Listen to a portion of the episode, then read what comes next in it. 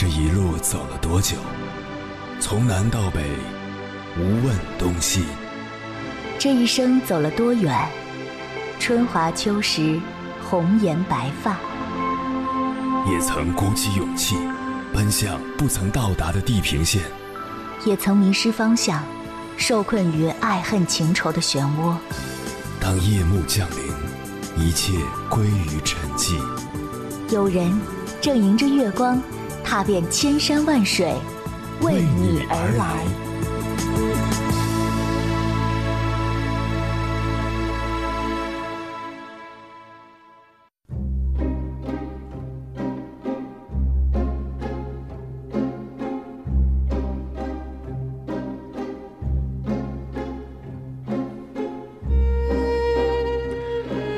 前几天在知乎上看到一个问题，引发了热议。题主说自己的孩子平时学习成绩不错，且很少向父母要东西。没想到，孩子有一天突然提出想要一双上千元的鞋子，父母心中虽然觉得奇怪，但还是给孩子下单了。买之后，父母了解到这双鞋子是孩子的同学给他推荐的，买下的目的是追求潮流。父母担心给孩子这样一次消费经历会让他建立不好的消费观。网友的评论呈现出两极分化的现象，有的网友认为不该买，容易影响到孩子的消费观念；也有人认为孩子需要富养才能让孩子以后更有出息。但是在我看来，这种用物质富养的方式。只会不断膨胀孩子不合理的消费需求。真正的富养和钱没有任何关系。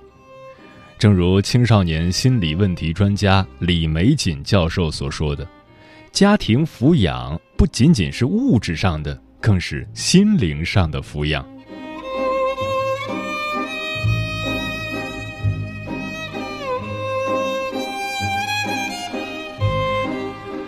凌晨时分，思念跨越千山万水，你的爱和梦想都可以在我这里安放。各位夜行者，深夜不孤单。我是迎波，绰号鸭先生，陪你穿越黑夜，迎接黎明曙光。今晚跟朋友们聊的话题是：富养孩子到底富养什么？穷养还是富养，一直是宝爸宝妈圈子里争议最多的一个话题。虎爸虎妈们信奉“棍棒底下出孝子”的教育法则，主张对孩子进行严苛的教导。而现代西式教育也获得了很多八零九零后新生代父母的青睐，倡导自由民主的教育风格。当然，也有对男孩女孩的不同教育方针。男孩要穷养，女孩要富养，各种理论教育方式似乎互相冲突，让人无从选择。父母们既希望能够在力所能及的范围内给孩子最好的成长环境，又担心惯坏了孩子。如何界定富养和娇惯之间的界限？关于这个话题，如果你想和我交流，可以通过微信平台“中国交通广播”和我实时互动，或者关注我的个人微信公众号和新浪微博“我是鸭先生”（乌鸦的鸭），和我分享你的心声。我就好像一颗仙人掌，凭着一点点雨露生长。你给我的希望，随时又被蒸发。觉得我像一颗仙人掌，等待在最荒凉的地方，羡慕它在你的心。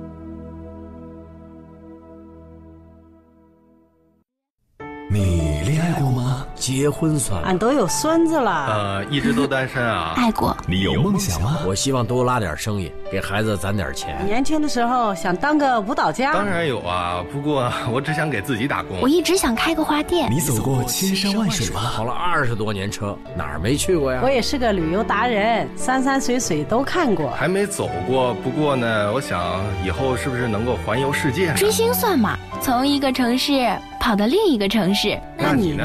我爱过，有梦想，此刻依然在路上，跨越千山万水，奔赴与你在深夜的心灵之约。中央人民广播电台交通广播《心灵夜话》栏目，千山万水只为你，我是迎波，让我收藏你夜晚的思念。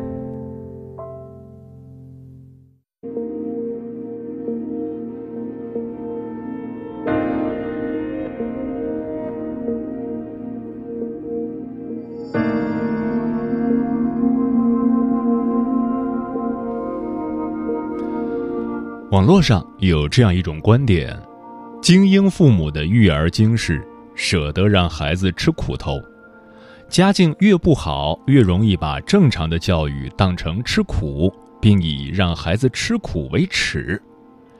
富人穿一百块钱的衣服是节俭，穷人穿同款就是穷酸。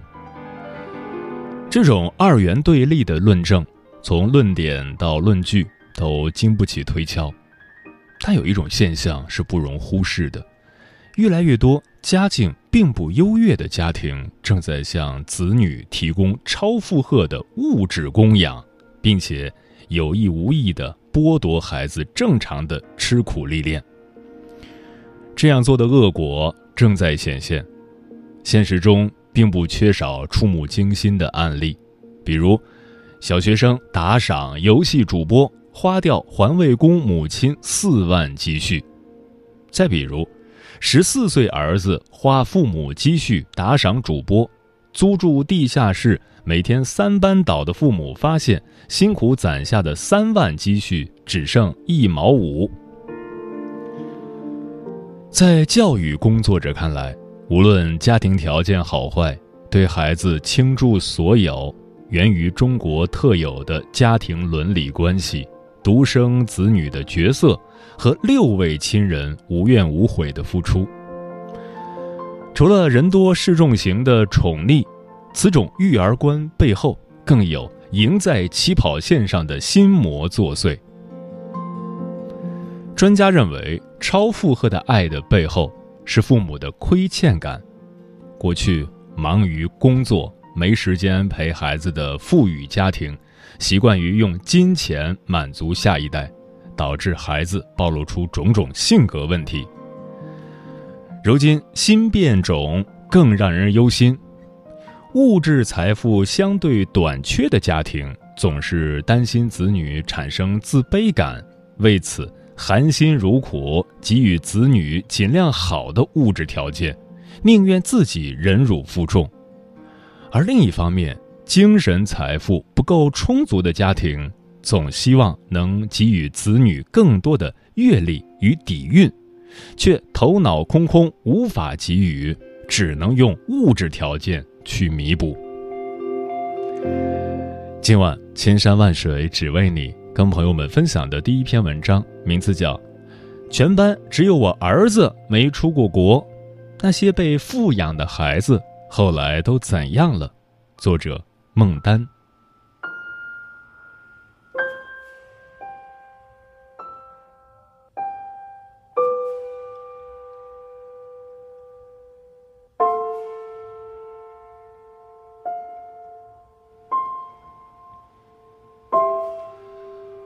我是被逼急了，现在才知道儿子小学六年级，全班竟然只有他一个人没出过国。杭州的孙女士坦言道：“因为读六年级的儿子要去英国游学两周，孙女士最近心情忐忑。游学花费最低三万元，抵得上她三个月的工资。起初，她觉得孩子还小，以后有的是出国机会。”可今年暑假，他却改变了主意，因为他发现儿子是班里唯一没有出过国的孩子，真是可怜天下父母心。能力范围之内，尽量富养孩子，这几乎是所有父母的共同心思。可是，在这个物质丰盛的时代，究竟什么才是真正的富养？《变形记》第七期的刘思琪是一个典型的被钱富养的女孩。十六岁的少女吃饭要二姨喂，穿衣服穿袜子要妈妈代劳，真真的四体不勤的大小姐一个，连基本的生活小事都不愿自理。刘思琪去做头发，非要司机开车到三百公里以外明星常去的店才可以。平时逛街，有人帮忙开车、拎包、当保镖，一次花个四五万都很正常。刘思琪自己说，觉得没啥，开心就好。而面对质疑，刘思琪的妈妈却说：“这都是小事儿，女孩不都要富养吗？”难怪刘思琪像个巨婴。包办的家长。尽力在物质上满足孩子，他们能想到的只是让孩子少操劳、不受苦。卢梭曾说，在人的生活中最主要的是劳动训练，没有劳动就不可能有正常人的生活。一个连基本生活都不愿自理的孩子，今后怎么融入社会？用钱富养孩子的家长，忽略孩子作为一个人追求独立能力和精神价值的重要性。信手拈来的生活和唾手可得的欲望带来了短暂肤浅的快乐，却也麻痹了孩子天生的好奇心，缠住了他们开发自我潜能的脚步。作家赵新山曾说过。占有不能带来幸福，人只有在不断的追求中，才会感到持久的幸福和满足。看似被金钱富养的孩子很自在却不知道只用钱富养的孩子生不出持久的幸福感更不要提去追求精神深处的价值。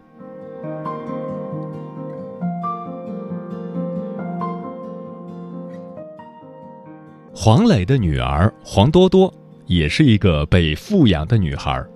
十二岁的她上个月刚与何炅合作首次出演话剧《水中之书》，表现稳定又出色。早在七八岁，他就开始翻译英文书。如今，十二岁的黄多多已经翻译了三本书。他乖巧懂事、多才多艺，还拥有超强的独立能力，已经是同龄人中的佼佼者。不仅如此，他还为法国动画电影《小王子》中的女孩配音，亮相巴黎 Bon Point 大秀，自信大方、底气十足。黄多多的成长。虽离不开优渥的家庭条件，但更多的是得益于父母对他的精神滋养。黄磊说：“我从未把他当作孩子，他是一个有思想的人，他有他的秘密，他的想法，他的人生。他不属于我，我们之间是彼此独立的个体。我不把自己的意志强加于他，我们像朋友一样相处。”把孩子当成独立个体，他的感受他自己去品味，他的人生他自己去体验，他的路终究要他自己去走。父母的任务只是帮他们强壮自己，待他羽翼丰满，助他振翅高飞。唯有秉承这样的初心，孩子才可能一步步变得身心强大。不断积蓄能量，发挥自我潜能。黄磊不但把孩子当成独立的人去培养，还懂得用陪伴、温暖、安全感来富养孩子的心灵。一个内心丰盈的孩子，想不优秀都难。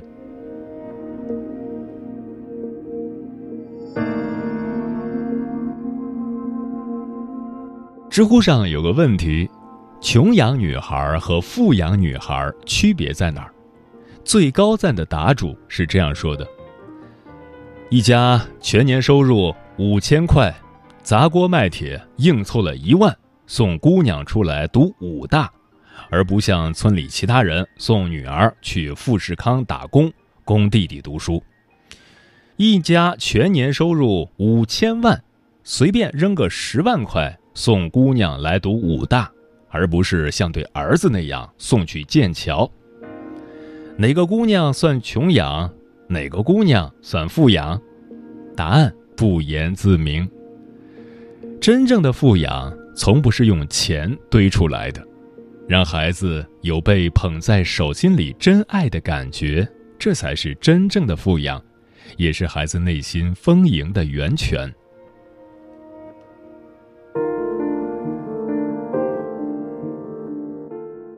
闺蜜夫妇是工薪阶层，虽然除去房贷、日常开支、孩子的教育费用，他们攒不下多少积蓄，但是让孩子开阔眼界这件事儿，闺蜜做的比大多数人都奢侈。每逢寒暑假，她就和孩子一起做自由行计划，按大海、草原、高原、森林、峡谷等地貌，每年选择一个地方去深度感受。除此之外，各类城市、各大博物馆、科技馆也都在他的计划范围内。有时候没有条件实地感受，他就和孩子一起找相关资料、图片研究欣赏。闺蜜的孩子并不比那些常往国外跑的孩子见识贫瘠。她说：“我从没觉得对不起孩子，相反。”当孩子长大后有能力去他想去的任何地方，回忆起小时候我们温馨甜蜜的时光，他一定会收获更多美好。父母用心的教育和陪伴，才是一个孩子成长中得到的最大财富。能出去长见识最好，但如果条件有限，能把现有资源发挥到最好，给孩子。也不失为智慧父母的一种选择。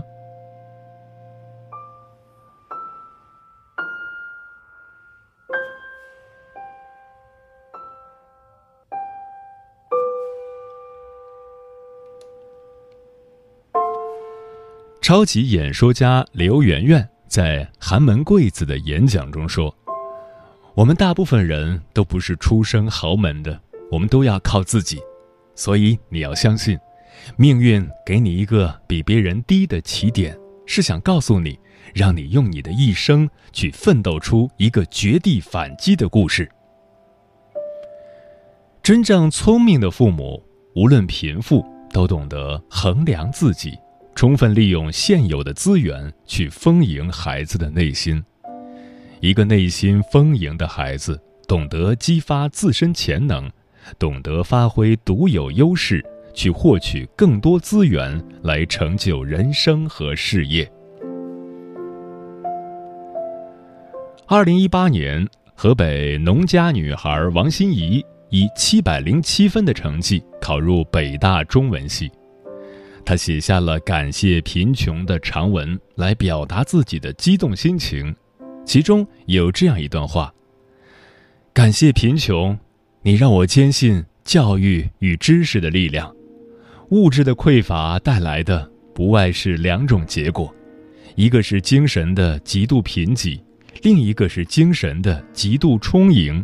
而我选择后者。我来自一个普通。”但对教育与知识充满执念的家庭，母亲说过：“这是一条通向更广阔世界的路。”从那时起，知识改变命运的信念便深深地扎根在我的心中。当然，很多人说贫穷没什么好感谢的，但是面对逆境，王心怡在父母的教导下懂得，不论贫富。都需要磨练自己的意志，坚定自己的信念。正如王心怡所说：“贫穷可能动摇许多信念，却让我更加执着的相信知识的力量。这何尝不是孩子成长路上无尽的精神财富？生儿养娃没有最佳选择，只有智慧做法。穷养、富养。”不如用心培养，给孩子丰盈的内心，那才是孩子成长的原动力。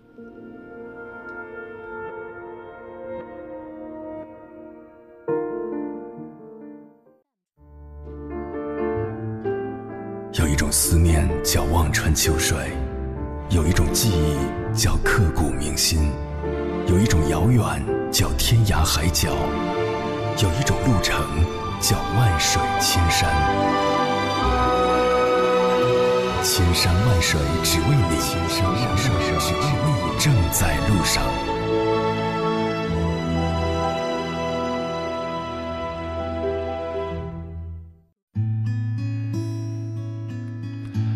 感谢此刻依然守候在电波那一头的你，这里是正在陪伴你的千山万水只为你，我是迎波，绰号鸭先生。我要以黑夜为翅膀，带你在电波中自在飞翔。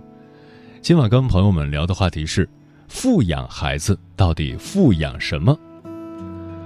听友老张说，明明不是富人，却以富人的物质标准满足孩子的要求，父母都卯足劲儿把自己当成孩子的印钞机，到最后培养出来的很可能就是碎钞机了。最悲哀的教育，就是把一个普通家庭的孩子养成了富家子弟。小王变老王说：“说实话，我很讨厌这样的父母，放着我来洗，你只管好好学习，我不管你将来如何，至少小时候别人有的你也要有。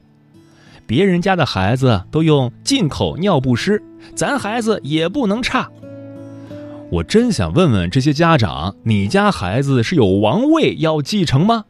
富养孩子从来就不是在物质上富养他，而是要在精神上给他足够的爱。木姑娘说，现在很多家长养孩子都很舍得下本儿，按照自己所能承受的最高标准给孩子提供所需的东西，衣服、文具、儿童画册、零食等。家长尽可能买名牌进口产品，各种高大上的兴趣班也是不少孩子的必修课。等到父母来接孩子的时候，看看父母的打扮，就会发现很多孩子的家庭并不富裕。说到底，这些家长的做法是舍本逐末。龙哥说：“我觉得真正的教育是再富也要苦孩子。你看，哪一个人才不是经历了人生坎坷？孩子需要有正常的磨砺。”而不是只给他提供各种卓越的条件。这年头不是有钱人的天下，也不是有权人的天下，而是有心人的天下。比钱拼权都是假的，拼智慧、拼情商、拼给孩子最好的传承才是真的。猫小姐说。只是满足物质富养的父母，从根本上就是对富养的错误解读。无论男孩女孩，精神富足，明确知道自己要什么，长大后不会轻易被物质欲望打倒，这才是富养的目的。嗯，富养孩子并不是惯养孩子，真正的富养是用钱买不来的。物质上的富养只能给孩子带来空虚、无聊和无法满足的欲望，心灵上的富养才能让孩子感受到真正的幸福。你在现实经受寻常离合，万重山早已被轻舟走过。记得山温水软的轮廓，却忽略生命样式的剥落。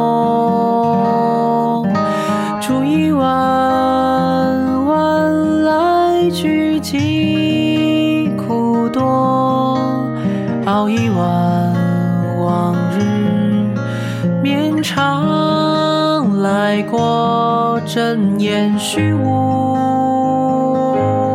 闭眼孤独，满目琳琅。是。